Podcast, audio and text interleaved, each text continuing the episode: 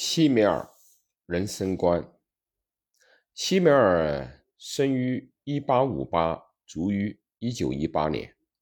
西梅尔是在非常广泛领域内有优秀学术著作的思想家，一般都把生命视为亲身体验的生命，并以此为出发点来理解生命哲学。但西梅尔却在形而上学的领域里掌握生命本身的本质，阐明通过生生轮转及生命的超越而达到理性的过程。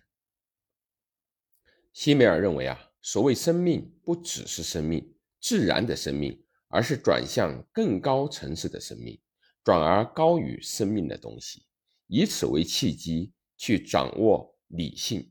生命的超越是构成人类存在之本质的向精神生命的升华。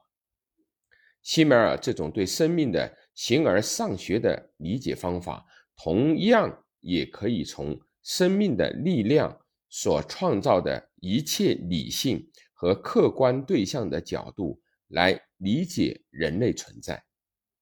他叙述了一种通过生命自我超越的。异化论，生命靠自己的力量去创造着文化和历史，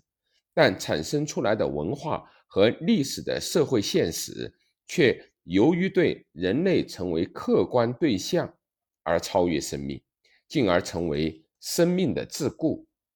与生命相冲突，特别是宗教、道德、法律、制度等。都如此的束缚生命，成为使生命异化的客观实体，